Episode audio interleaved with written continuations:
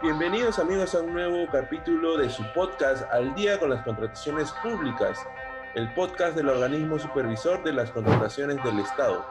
En esta ocasión vamos a desarrollar en qué consisten los procedimientos de concurso público y licitación pública.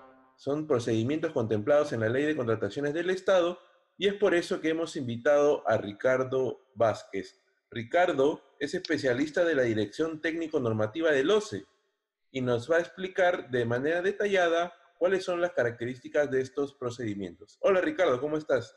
¿Qué tal Renzo? Buenas tardes. Eh, bastante contento de participar nuevamente en este podcast del OCE.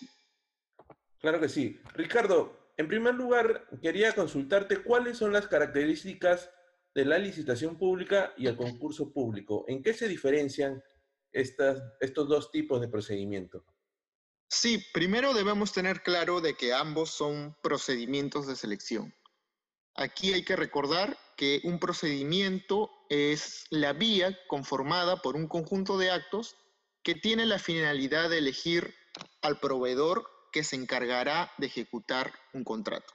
Entonces, por mandato de la ley, cada vez que una entidad decida contratar la entrega de un bien, la prestación de un servicio, la ejecución de una obra, de manera previa tiene que llevar a cabo un procedimiento de selección. Ahora, la licitación pública. La licitación pública se utiliza para la contratación de bienes y obras. Son los dos únicos objetos contractuales que pueden convocarse eh, a través de una licitación pública.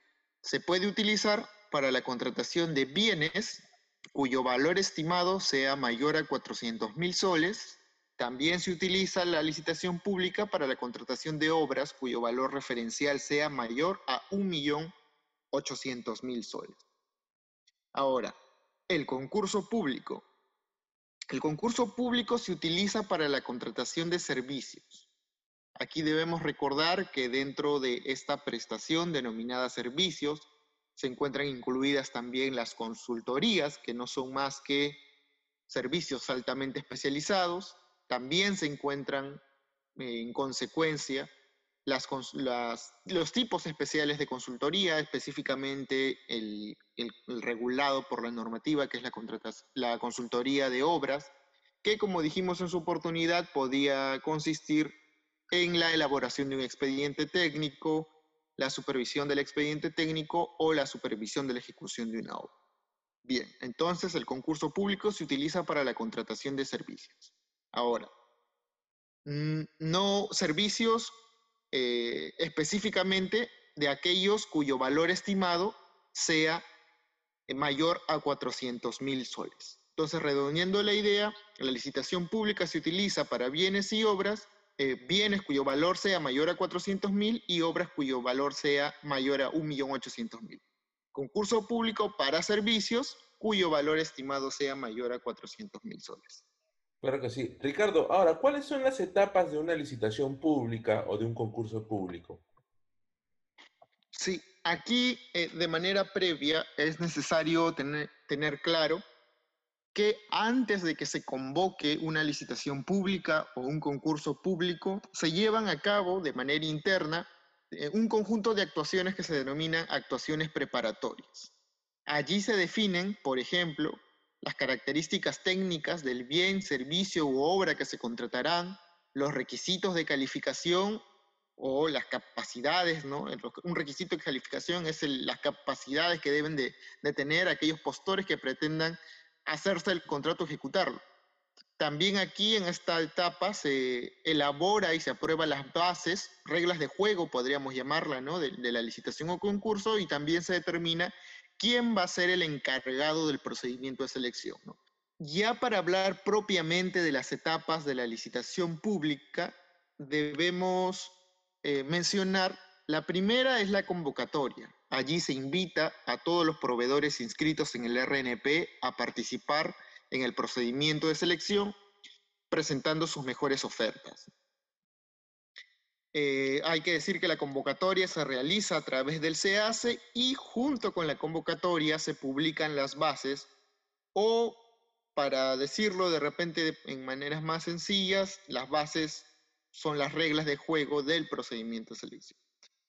Ahora, luego de la convocatoria viene el registro de participantes, que como su nombre lo dice, eh, todos los proveedores interesados se registran eh, para participar dentro de eh, la licitación pública o concurso que se convoque. Este registro se hace a través del SEACE.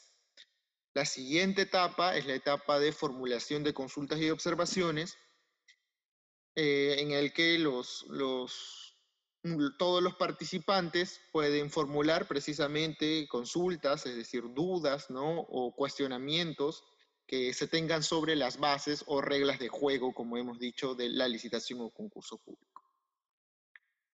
Una vez formuladas las consultas y observaciones, la entidad tendrá la obligación de absolverlas. ¿no? La entidad se pronuncia sobre estas consultas y observaciones formuladas por los participantes. Luego viene la etapa de integración de bases, donde se incorporan las modificaciones que se hubiesen a las bases, que se hubiesen derivado de las consultas u observaciones formuladas por los participantes. Para que una consulta u observación eh, tenga, digamos, la aptitud de modificar las reglas del juego, las bases publicadas en la convocatoria, será necesario que la entidad las acoja, ¿no? Entonces, si es que la entidad las acoge, estas modificaciones tienen que incorporarse a las, como parte de las reglas del, juego. ¿no? A este acto de incorporación de, esta, de esto se llama integración de bases. Integradas las bases, es decir, definidas las reglas del juego, ya se presentan las ofertas, ¿no? es decir, los participantes em, a través del SEACE ¿no? Eh, eh, cuelgan, no ponen su, oferta y bueno, para ello será necesario que tengan en consideración eh, los requisitos mínimos obligatorios para la admisión de ofertas contemplado en el artículo 52 del reglamento y también que tengan en claro los requisitos que se hubiesen establecido en la base del procedimiento.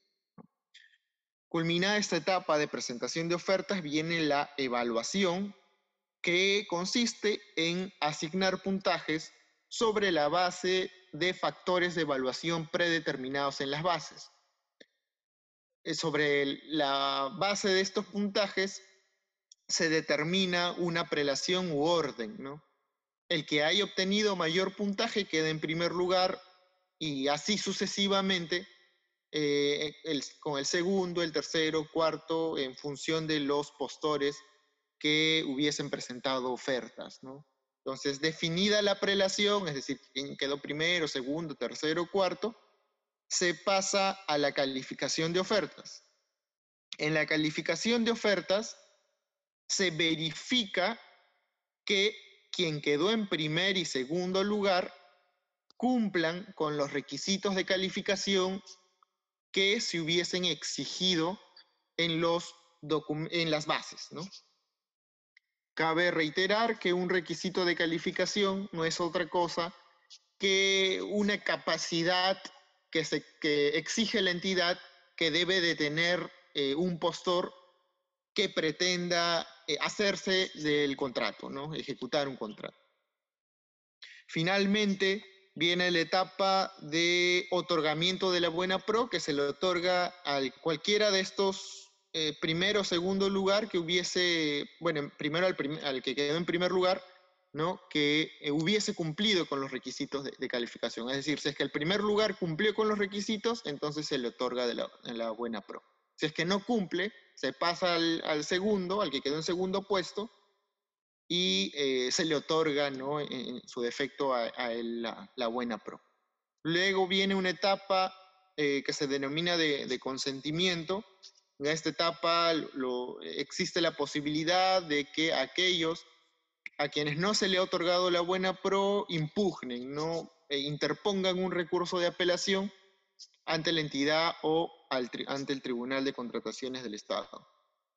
Eh, culminada e, esta etapa, ya viene la etapa propiamente del perfeccionamiento del contrato y con el perfeccionamiento del contrato eh, que puede ser la, en, este caso, ¿no? la licitación pública, el concurso público, es la, la suscripción del, del, contrato. Suscrito el contrato, se acaba la, eh, la licitación pública o concurso público. Perfecto, Ricardo. ¿Podrías darnos más detalles sobre la etapa de absolución de consultas y observaciones e integración de bases? ¿En qué consiste esta etapa? Sí, claro. Eh, para esto debemos de remitirnos al artículo 72 del reglamento. ¿no? Allí están las reglas que determinan por las que se rige esta etapa de absolución de consultas y observaciones e integración de bases en el caso de la licitación pública y concurso público. Como comentamos, los proveedores registrados como participantes en la licitación o concurso pueden formular consultas u observaciones a las bases, no siempre dentro del plazo que se hubiese establecido en el cronograma del procedimiento. Ahora, ¿qué es una consulta? Una consulta es una solicitud de aclaración de un aspecto que podría estar oscuro o podría resultar equívoco en las bases, ¿no? Por ejemplo, imaginemos que estamos frente a una licitación pública que, objeto es la ejecución de una obra. Imaginemos que eh, lo que se va a ejecutar es la, construcción de un colegio. Entonces, dentro de las bases, dentro de las bases, obligatoriamente está, como comentamos antes, las características técnicas, ¿no? Las características técnicas que debe de tener el colegio. Específicamente, eh, estas características técnicas están dentro de un documento técnico que se llama expediente técnico. Eh, este expediente técnico está conformado por un conjunto de documentos de ingeniería, donde dentro de ellos podemos encontrar los planos. Entonces, estamos en los planos, eh, analizando nosotros como participantes los planos de una licitación pública para la construcción de un colegio. Entonces, de la lectura de los planos, nosotros advertimos que no está clara, por ejemplo, la profundidad que debe de tener eh, la excavación para eh, eh, levantar columnas o colocar zapatas. ¿no? no está claro si es que es un metro y medio o dos metros. Entonces, en la medida que ello no esté claro, por ejemplo, e, ese aspecto oscuro o equívoco podría ser objeto de consultas por parte del participante. Entonces el participante en esta oportunidad única tendrá que formular su consulta. Ahora, eso es una consulta. Ahora, una observación. Una observación es fundamentalmente un cuestionamiento de algún extremo o parte de las bases en virtud de que se considera pues este desproporcional, ¿no? Hay algún requisito que se considera desproporcional o irrazonable o porque se considera que se ha transgredido la normativa de contrataciones del Estado. Eh, siempre en, este caso ¿no? del, colegio, ¿no? imaginemos que hay algún eh, trabajo que se deriva de los planos, pero no está incorporado dentro del presupuesto de la obra. ¿no? Es un, un trabajo que sí exige los planos, pero no está presupuestado. Aquello deberá o podrá ser objeto de observación por parte del, del, participante. O eh, imaginemos que la experiencia que se exige para el personal clave, o es decir, para el ingeniero, eh, por ejemplo, no residente de obra, sea excesiva para la edificación que se pretende, ¿no? En este caso, un colegio. Imaginemos que se exige 25 eh, años, ¿no? 27 años de experiencia para ponernos en un caso extremo eh, al ingeniero. Entonces, eh, esa, esa, exigencia podría considerarse irracional o desproporcional para aquello que se pretende construir entonces eh, un postor bien podría observarla, ¿no? cuestionar, formulando la observación. Entonces, una vez formuladas estas consultas, la entidad deberá pronunciarse, como dijimos sobre esto, ¿no? las consultas o observación. La entidad deberá decidir si es que acoge o no las, consultas o observaciones. Ahora, eh, si es que la entidad decide acogerlas, y de, ellas, de las consultas y observaciones, se deriven modificaciones eh, a las bases, ¿no? Entonces, esas modificaciones que se hubiesen derivado de las bases tienen que ser incorporadas obligatoriamente eh, a las reglas del juego, ¿no? Tienen que ser incorporadas a las bases. Entonces, una vez que se incorporan o este acto de incorporación de estas modificaciones que se deriven de las consultas y observaciones, se le conoce como integración de bases. ¿no? Las bases integradas, en tal sentido, son las reglas de juego definitivas del concurso o licitación pública.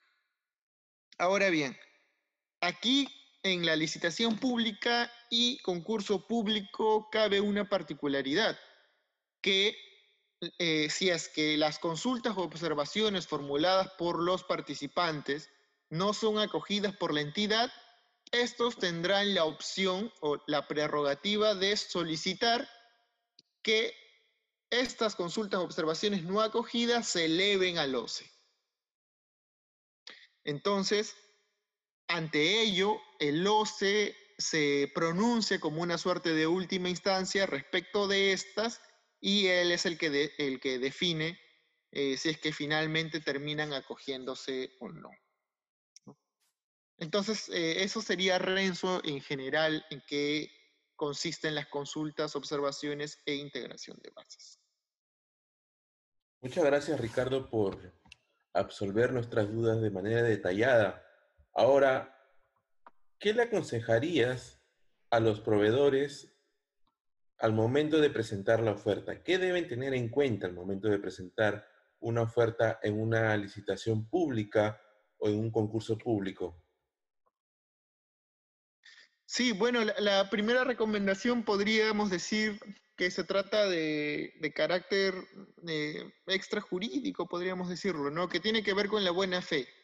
La buena fe que de, de punto de partida debe tener eh, cualquier proveedor que tenga esta aspiración de hacer un negocio con el Estado, en el sentido de que debe de eh, estar con la convicción de cumplir con la normativa vigente y con la intención de formular siempre su mejor oferta. Ahora, los siguientes consejos eh, serían los siguientes, ¿no?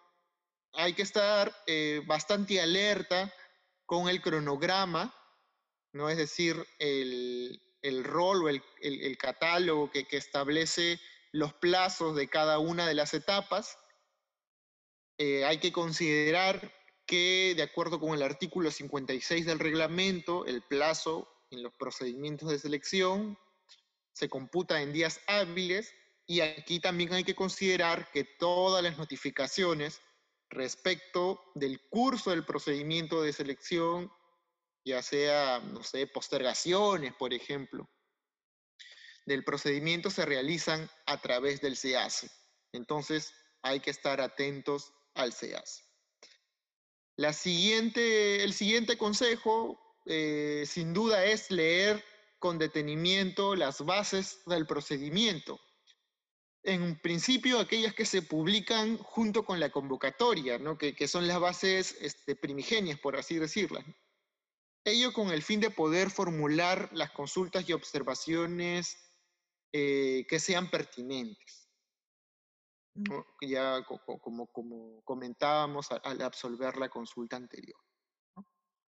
Y tal vez un, último consejo eh, podría ser este, también ¿no? leer con detenimiento, pero ahora las, las bases integradas, ¿no? es decir, las reglas definitivas del juego ello con el fin de saber cuáles son los documentos necesarios para que mi oferta sea admitida, cuáles son los factores de evaluación que van a considerarse a fin de que se, asignen los puntajes, ¿no? Y eh, cuáles son los requisitos de calificación eh, o capacidades que exigen las bases que yo como postor o proveedor eh, debo cumplir, ¿no? Entonces, esos de manera general eh, serían los consejos o, esas serían las recomendaciones que podríamos dar. Muy bien, Ricardo. Ahora, finalmente quería consultarte ¿Qué procedimiento se debe seguir en caso un proveedor obtenga la buena pro de un concurso público o de una licitación pública? Luego, como comentamos, luego del otorgamiento de la buena pro hay una fase que es unos días que se tiene que esperar, que es, unos días de, que se denomina de, consentimiento. En este periodo, los postores que no ganaron o a quienes no se le otorgó la, la buena pro, tienen la posibilidad de interponer un recurso impugnativo, que es el recurso de apelación.